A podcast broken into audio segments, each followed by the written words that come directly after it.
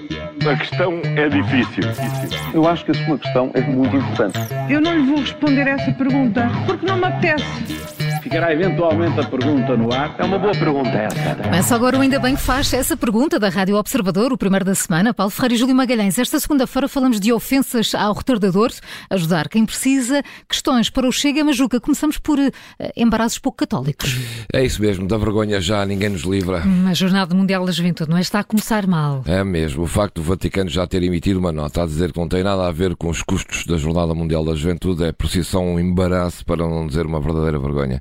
Uh, agora eh, vamos ver eh, até onde se pode, agora andamos a ver até onde se podem cortar os custos, a criar comissões de acompanhamento com mais salários à mistura para novos agentes nomeados e a tentar a todo custo falar do retorno que esta jornada vai trazer a Lisboa para atenuar eh, os planeamentos que não foram feitos.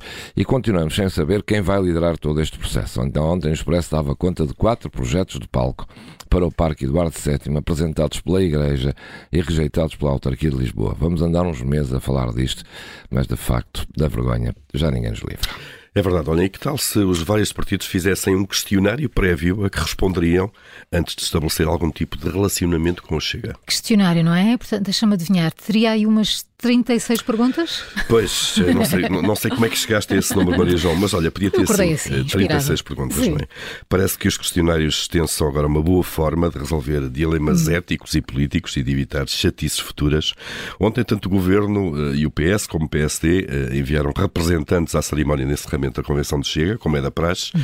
mas parece que a praxe também já não é o que era. Ana Gomes criticou a presença da Ana Catarina Mendes, Jorge Moreira da Silva do PSD também não poupou nas palavras para criticar a presença de Miguel Pinteluz. Está à vista que o relacionamento institucional com o Chega ainda não está resolvido, nem sabemos, obviamente, se alguma vez será. E há mínimos para ajudar os mais necessitados. Hum, parece que até o frio tem regras próprias, é, não é? Pelos vistos, temos estendido, já tínhamos dito aqui, Sim. três dias eh, seguidos de temperaturas negativas de 3 graus. Sem isso, não há ajuda para os sem-abrigo. Ora, ontem no Porto, na Junta de Freguesia de Bonfim, estava previsto abrir eh, estações do metro aos sem-abrigo e distinguir-se e distribuir, digo, cerca de 50 sacos de cama para minimizar os efeitos do frio a pessoas que vivem na rua. A iniciativa foi cancelada ontem, à última hora, porque eh, está prevista uma subida de temperatura para os próximos dias eh, e, por isso, não vamos ter três dias com temperaturas mínimas de 3 graus. É com estes cenários que se tornam mais escandalosos os casos da TAP, os palcos para a Jornada Mundial da Juventude e por aí adiante. Alguém que dirige governos, câmaras ou juntas já experimentou viver três dias na rua com 10 graus de temperatura. Olha, como é que António Costa demorou um mês e meio a reagir à entrevista que deu à visão? O Primeiro-Ministro só agora é que enviou uma carta à diretora a contestar a forma como foi tratado. É, diz que a já célebre expressão vão ser quatro anos, habituem-se, eh, foi descontextualizada. Rejeita que tenha sido arrogante e diz ainda que a fotografia da capa, em que foi acusado de ter uma pose altiva, eh, não ilustra o tom da entrevista. O Primeiro-Ministro esclarece ainda que a pose foi encenada eh, e que lhe foi pedido que ficasse de lado com a perna cruzada. Diz agora o Primeiro-Ministro: há semanas que pago com silêncio o penoso castigo de ter confiado na visão. Bom, é isso que se pode ler agora na resposta enviada eh, por Costa ao Correio do Leitor.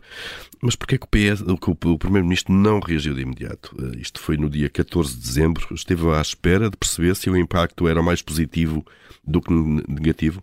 Não se entende de facto. Tantos especialistas em comunicação e depois é isto. Hum.